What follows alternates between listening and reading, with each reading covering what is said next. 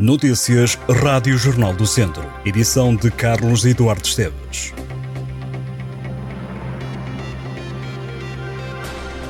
Uma criança de 12 anos foi alvo de racismo este fim de semana. Tudo aconteceu em Tarouca, num jogo de futebol que pôs frente a frente os sub-14 do Sport Clube de Tarouca e os do Grupo Desportivo de Oliveira de Frades. O confronto dizia respeito à Taça de Ouro organizada pela Associação de Futebol de Viseu.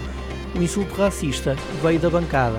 A criança acabou a chorar junto ao banco de suplentes. O homem, de 54 anos, fica proibido de entrar em recintos desportivos.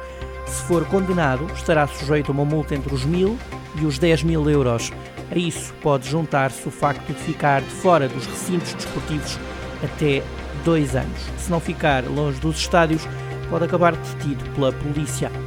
Numa reação ao caso, o presidente do Grupo Desportivo de Oliveira de Frades, clube onde joga a criança insultada pela cor de pele, acredita que uma penalização exemplar pode servir como ponto de partida para impedir novos casos. Para o dirigente, alguém que ofenda o outro com insultos racistas jamais deveria entrar num estádio.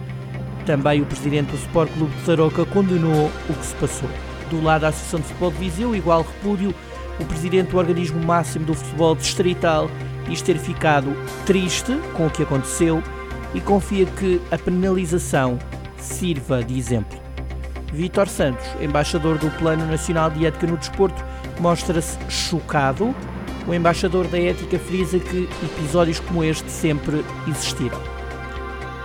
Um homem com cerca de 30 anos esteve acampado durante algumas horas à porta da Câmara de Viseu depois de o carro do qual é proprietário ter sido rebocado pela Polícia Municipal. A viatura estava parada numa artéria da cidade com vários sinais de abandono, tendo por isso sido retirada pelas autoridades. Ao que foi possível apurar, dificuldades financeiras terão levado o homem a acampar à porta do município na tentativa de chegar à fala com o presidente ou com algum representante da Câmara para que o problema fosse resolvido. O homem acabou por ser abordado pelas autoridades. Os elementos da Polícia Municipal chegaram mesmo a acordar o homem que dormia junto à porta do município, munido de roupa e outros objetos, o que leva a acreditar que terá passado a noite em frente à Câmara.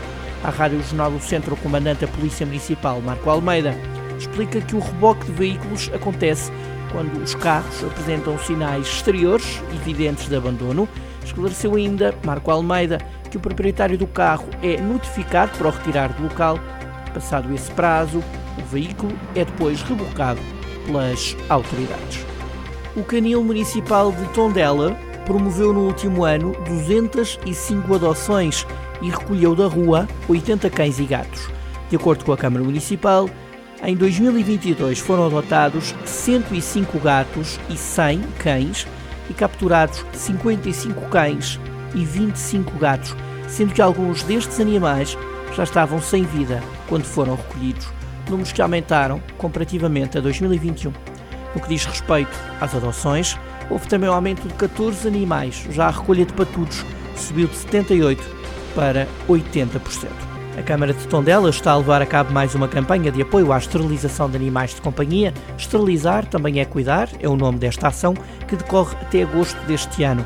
Até lá, é comparticipada a esterilização ou castração dos patudos sob a forma de reembolso, no valor de 125 euros para as cadelas, 70 para os cães, 80 euros para as gatas e 35 euros para os gatos.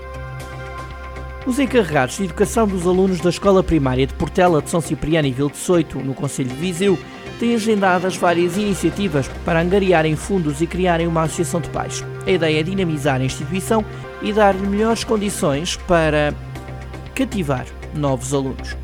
A escola é frequentada por 18 crianças, mas muitos pais temem que no futuro não existam alunos suficientes para manter as portas abertas. A primeira iniciativa é já este domingo com o um concerto do cantor popular Saúl.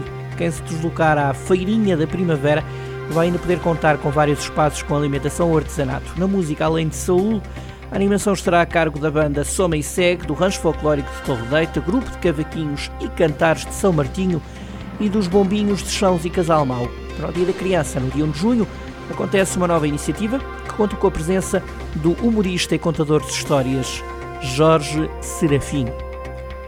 O Pedrelos perdeu dois pontos na recepção ao Armamar na jornada 21 da Divisão de Honra de Futsal. A equipa mangualdense, atual segunda classificada, empatou a dois golos diante do Armamar, que tornou a retirar pontos a um candidato ao título. Os Gigantes também perdeu. Quem aproveitou os dois deslizes dos clubes de Mangual foi o Sinfãs. A cinco jornadas do final do campeonato, o Sinfãs tem agora mais quatro pontos do que o Pedrelos, mas também tem mais dois jogos em relação à equipa de Mangualde. Em terceiro lugar, está os Gigantes. Vamos conferir os resultados da jornada 21, divisão de honra da Associação de Futebol de Viseu de futsal.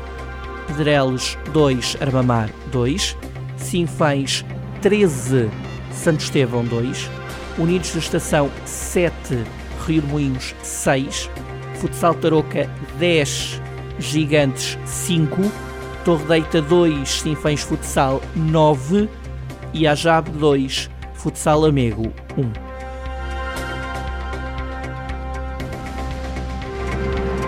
Estas e outras notícias em jornaldocentro.pt.